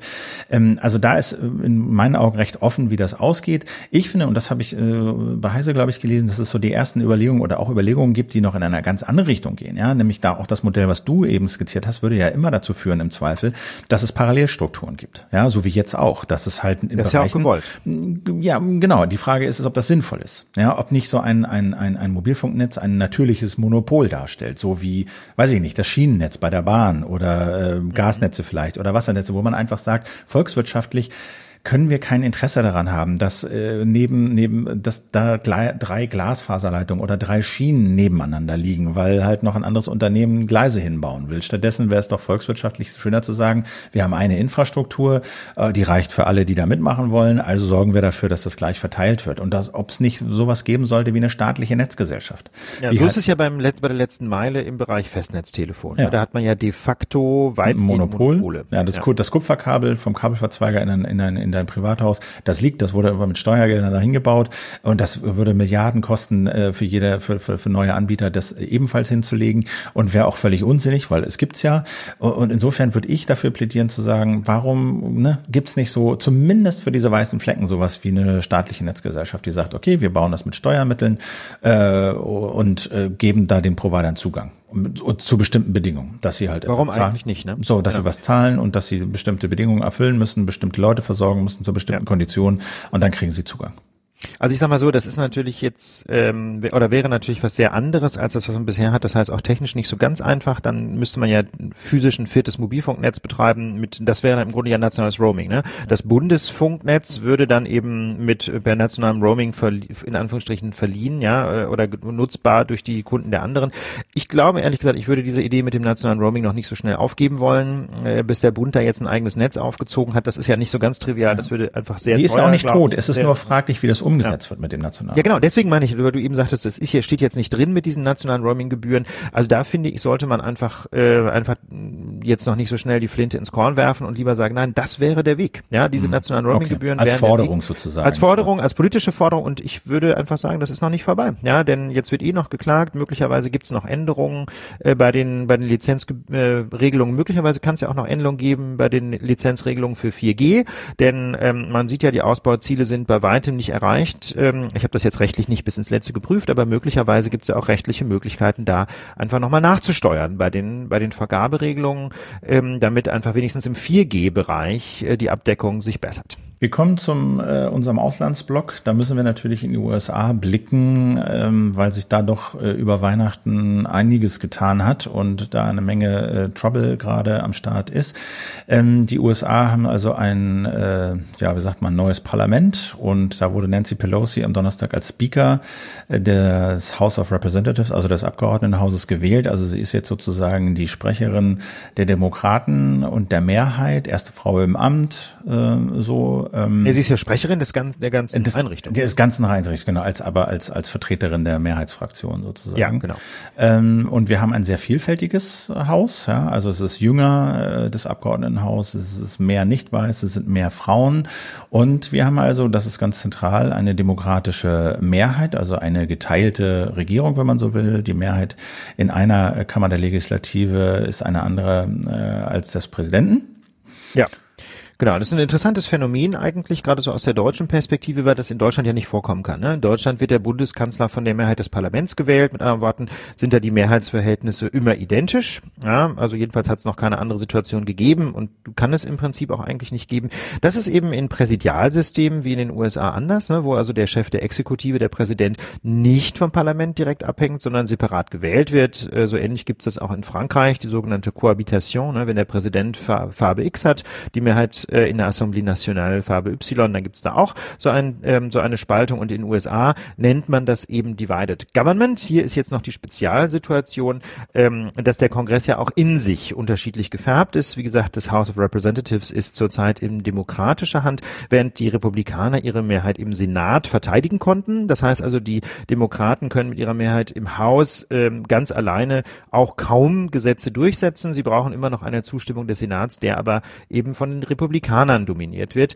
Ähm, und dann ist natürlich immer noch Donald Trump dahinter. Ähm, denn der kann als Präsident mit seinem Veto jedenfalls die allermeisten Gesetze verhindern. Das Veto könnte dann nur überstimmt werden durch eine qualifizierte Mehrheit, die ähm, aber die Demokraten eben auch nicht haben. Mit anderen Worten, ähm, die Gesetzgebung in Washington ist extrem schwierig geworden und es gibt einen deutlichen faktischen Zwang zur ähm, Zusammenarbeit über die Parteigrenzen hinaus, wenn überhaupt Gesetzgebung zustande kommen soll. Und diese Zusammenarbeit wird jetzt auch von Anfang an auf die Probe gestellt, Philipp. Ja, nämlich äh, ja mit dem dem Haushaltsgesetz. Also es gibt ja aktuell zumindest einen teilweisen Government Shutdown. Also ähm, das tritt dann ein, wenn es äh, ja kein Haushaltsgesetz gibt, was sozusagen die Ausgaben freigibt. Denn äh, ne, das Budgetrecht liegt beim Parlament. Das muss äh, bestimmen, wohin das Geld fließt.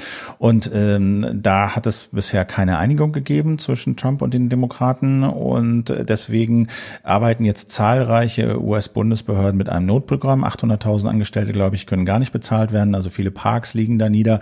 Und by the way, betroffen ist auch äh, zumindest ein Teil der Border Security, also das, was Trump Ups. so besonders wichtig ist, hat er halt mit diesem Shutdown ähm, quasi lahmgelegt. Und äh, dieser Shutdown ist aber keine Besonderheit, äh, kommt, äh, sondern kommt irgendwie dauernd vor, mehr oder weniger. Ne?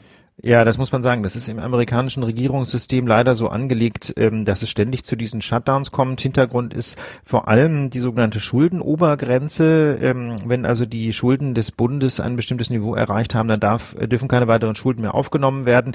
Ähm, und diese Grenze wird dann immer nur in ganz kleinen Schritten draufgesetzt und dementsprechend ist dann immer wieder mal diese Schuldengrenze erreicht. Und außerdem gelten diese Haushaltsgesetze eben auch immer nur für einen bestimmten Zeitraum und treten dann außer Kraft. Ich persönlich finde das ehrlich gesagt vor allem eine ziemlich ungeschickte Regelung. Äh, deswegen gibt es auch eine Initiative der Demokraten, die in die Richtung geht, dass die, äh, dass die Schuldenobergrenze jedenfalls dann nicht greift, wenn äh, schon eine Mehrheit im Parlament diese Ausgabe bewilligt hat. Denn es ist ja im Grunde auch widersprüchlich zu sagen, wir haben eine Ausgabe bewilligt, aber trotzdem darf die dann nicht umgesetzt werden wegen der Schuldenobergrenze.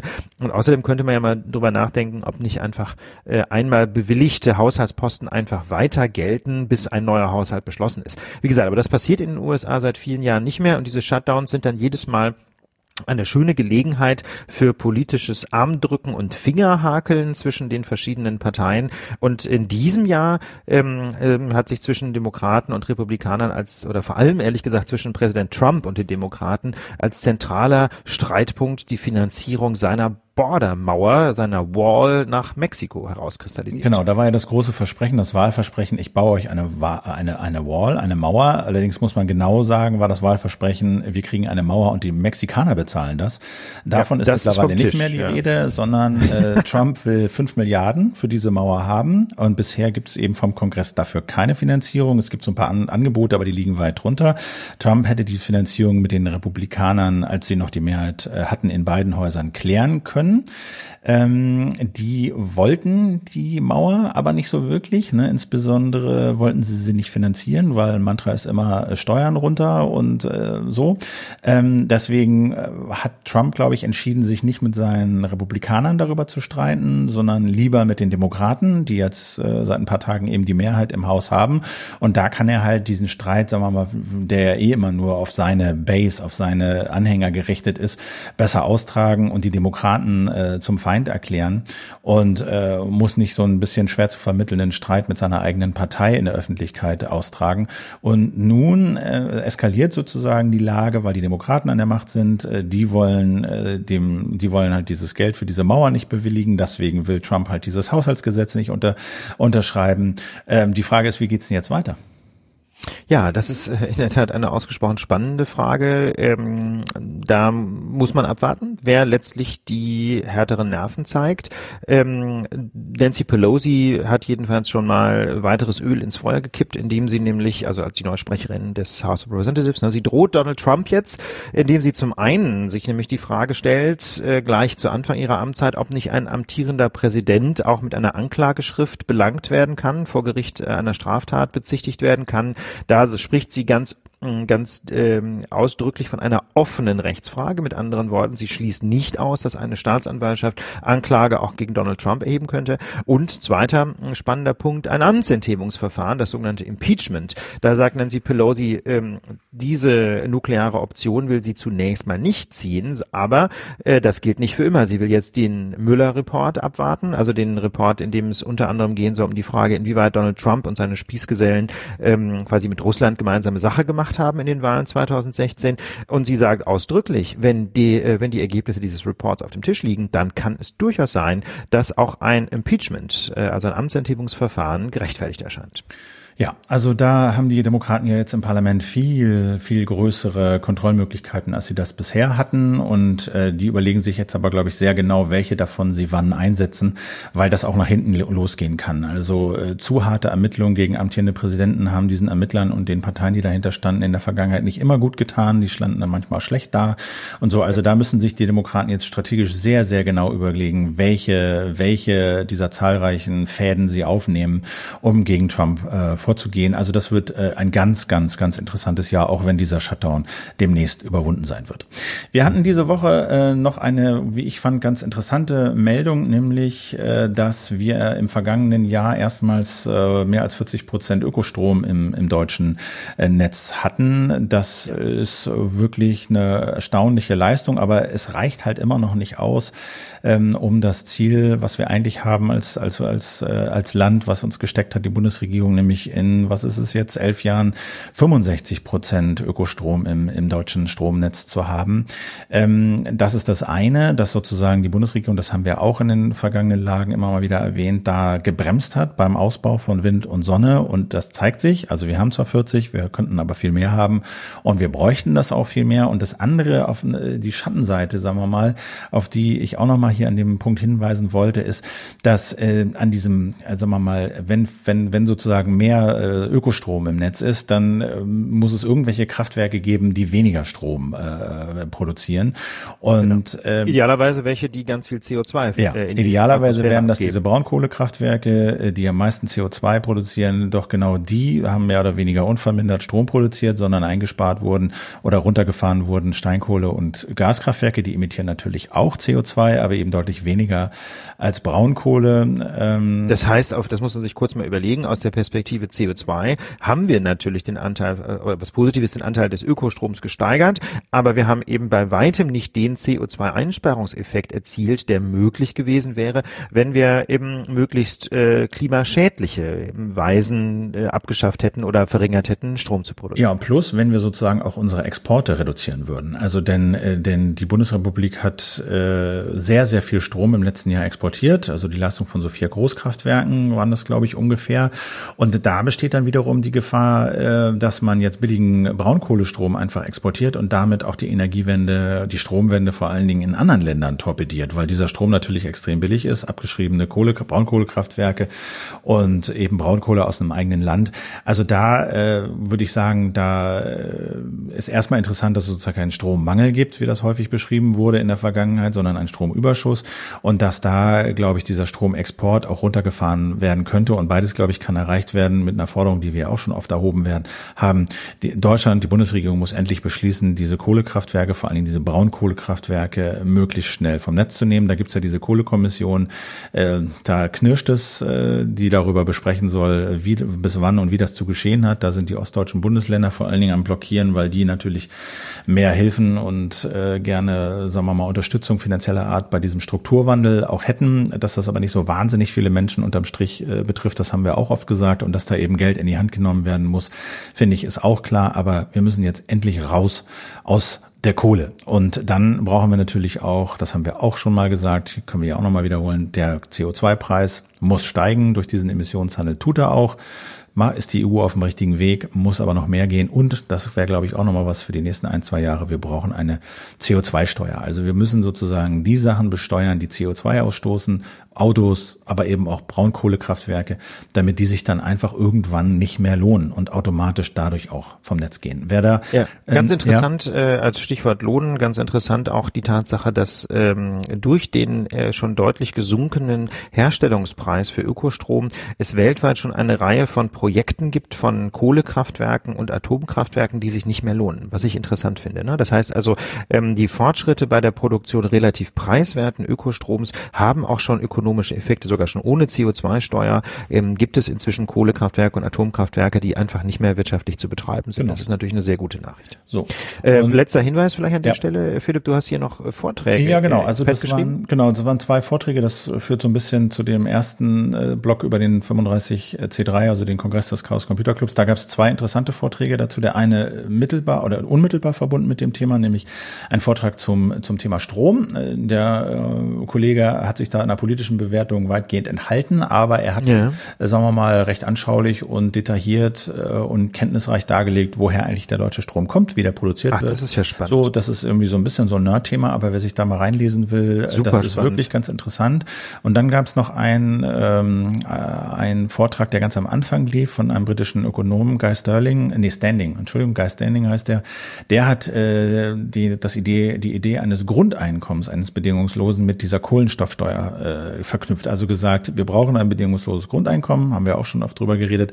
Die Frage ist immer, woher soll das Geld kommen, um das zu finanzieren? Und er sagt, über eine Kohlenstoffsteuer. Also alles, was Kohlenstoff ausstößt, CO2 im, im, im engeren Sinne, aber eben auch Kohlenstoff allgemein äh, verbraucht, das sollte besteuert werden und mit dem Geld sollte dieses Grundeinkommen finanziert werden. Kann man sich auch angucken, finde ich mal ganz interessant als Gedankenspiel und Weiterdrehung dieses Themas. Ähm, als letztes äh, Thema sollten wir noch kurz erwähnen, dass dich die CSU-Landesgruppe äh, derzeit in Kloster Seon trifft. Das ist also CDU-Landesgruppe bedeutet, das sind also die CSU-Abgeordneten im Deutschen Bundestag. Äh, geführt werden sie von Alexandra Dobrindt. Ähm, nichts damit zu tun haben eigentlich die bayerische Landesregierung und äh, die Partei CSU und trotzdem sind natürlich Horst Seehofer als äh, noch Parteichef der CSU und der bayerische Ministerpräsident Markus Söder als Gäste dort geladen. Aber das ist im Kern eigentlich eine, eine ein Treffen der, der, der CSU-Parlamentarier im Bundestag und dort werden immer so die nächsten Themen für die nächsten Jahre festgeklopft. Das ist natürlich auch immer gute PR, weil äh, in dieser Zeit wenig passiert. Alle Journalisten müssen aber irgendwie Magazine, Zeitungen ähm, etc. füllen und deswegen sind die also immer sehr gut vertreten mit ihren Themen äh, in den Medien. Die Zeit, das fand ich ganz interessant, hat aber mal recherchiert, was ist denn jetzt also genau, und bei dieser, bei dieser, bei diesem Treffen sollen also, wollen die CSU-Parlamentarier immer festklopfen, was sie für Themen sie so haben, was sie so im nächsten Jahr so angehen, was für Projekte sie haben. Und die Zeit hat mal recherchiert, was aus diesen Forderungen dieser CSU-Klausur am Jahresanfang eigentlich immer so geworden ist. Ist das hauptsächlich äh, heißer Dampf oder wird da auch was draus? Und erstaunlicherweise muss man sagen, ähm, wurden viele der Projekte zumindest teilweise umgesetzt. Also das ist nicht nur PR und hat schon auch, sagen wir mal, inhaltliche Bedeutung. Und deswegen lohnt es sich auch hier mal auf ein Konzept zu gucken, was die Süddeutsche zumindest teilweise veröffentlicht hatte in Zitaten, wonach, und das finde ich ganz interessant, die CSU sich jetzt als Ökopartei äh, aufstellen will. Ja, da steht dann drin in dem Konzept, wir wollen Verantwortung übernehmen für eine intakte Natur und unser Land, äh, sagen wir und unseren, für einen gesunden Planeten und wir brauchen einen neuen Gesellschaftsvertrag. Ja, dafür sei es nötig, sozusagen nachhaltiges, der sei nötig, um nachhaltiges Leben und Wirtschaften umzusetzen. Wir sollten die Klimaschutzziele einhalten, unbedingt. Ja, haben wir schon äh, für 2020 schon gerissen, klappt nicht mehr, aber für 2030 wollen sie es dann doch schaffen. Und ähm, das ist auch deshalb interessant, weil es halt durchaus, wie gesagt, Relevanz hat, auch weil die CSU nämlich aktuell zwei Ministerien besetzt, die da sehr, sehr wichtig sind, nämlich Bauen und Verkehr. Und beide Ministerien müssen demnächst Pläne vorlegen, wie sie quasi, was, wie sie den Klimaschutz beschleunigen wollen, was sie dazu beitragen wollen. Müssen, Moment, müssen, müssen heißt ja, müssen ja, müssen, weil es ein, ein, genau, es ist sozusagen runtergestaffelt. Es gibt diese Klimaschutzvereinbarung aus Paris und äh, EU und Deutschland müssen vorlegen, wie sie, was sie tun wollen, um diese Ziele zu erreichen. Und deswegen gibt es auch einen Klimaschutzplan in Deutschland, wo jedes Ministerium dann irgendwann ah, okay. vorlegen muss. Wie wollen Sie das denn machen, um sozusagen dieses Klimaschutzziel für 2030 55 Prozent äh, unter den Emissionen von 1990 zu liegen? Was wollen Sie da machen? Und deswegen ist es natürlich schon interessant, wie sich die CSU da jetzt aufstellt, denn bisher haben sie da ja, ja nicht geklärt. Das muss man ja auch mal sagen. Ne? Also das, das wollte ich doch mal gerade sagen sagen, ich finde das natürlich erstmal gut, ja, wenn die CSU an dieser Stelle, sagen wir mal, sich so ein bisschen grüneren Anstrich geben möchte. Ähm, aber die bisherige Bilanz der Partei ist ja nun wirklich, äh, wirklich nicht so wahnsinnig überzeugend und spricht eine ganz andere Sprache. Also bislang ähm, hat sich die CSU ja vor allem dadurch äh, hervorgetan, dass sie die Autoindustrie davor geschützt hat, tatsächlich emissionsärmere ähm, Fahrzeuge äh, auf den Markt zu bringen. Sie hat Windräder und Strom jetzt nicht gerade gefördert. Ähm, sie hat Glyphosat zugelassen. Ja, wir erinnern uns uns an diesen äh, kleinen äh, Hack des CSU-Umweltministers gegen Ende der vergangenen Legislaturperiode. Und natürlich hat sie auch immer wieder versucht, mit Subventionen ja, ganz kurz, Ich glaube, es war nicht der Umweltminister. Ich glaube, das war, ähm, war nicht abstimmungsberechtigt.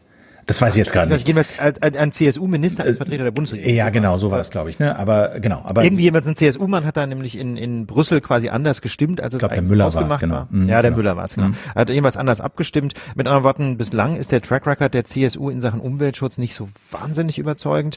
Ähm, insofern bin ich einfach sehr gespannt, wie sich das weiterentwickelt äh, und ob da jetzt ein Kurswechsel vorgenommen wird. Aber man muss natürlich auch sagen, wenn ähm, das tatsächlich klappt, dann soll es mir eigentlich egal sein, warum Warum, Philipp? Ja, also würde ich auch sagen. Also die, die Motive sind natürlich klar bei der CSU. Ne? Die haben gegen die Grünen enorm verloren bei der Landtagswahl, bei der letzten in Bayern. Ich glaube, 170.000 Wähler sind übergewandert von den Grünen zur CSU.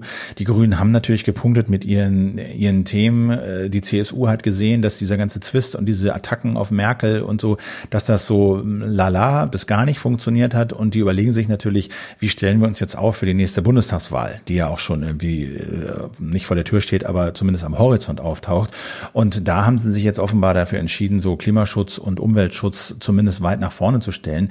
Ich finde das nicht sehr glaub, glaubhaft, weil, naja, die machen halt alles, wenn es ihnen strategisch äh, in, den Sinn passt. Mal stellen sie sich auf die Seite der AfD, mal nicht.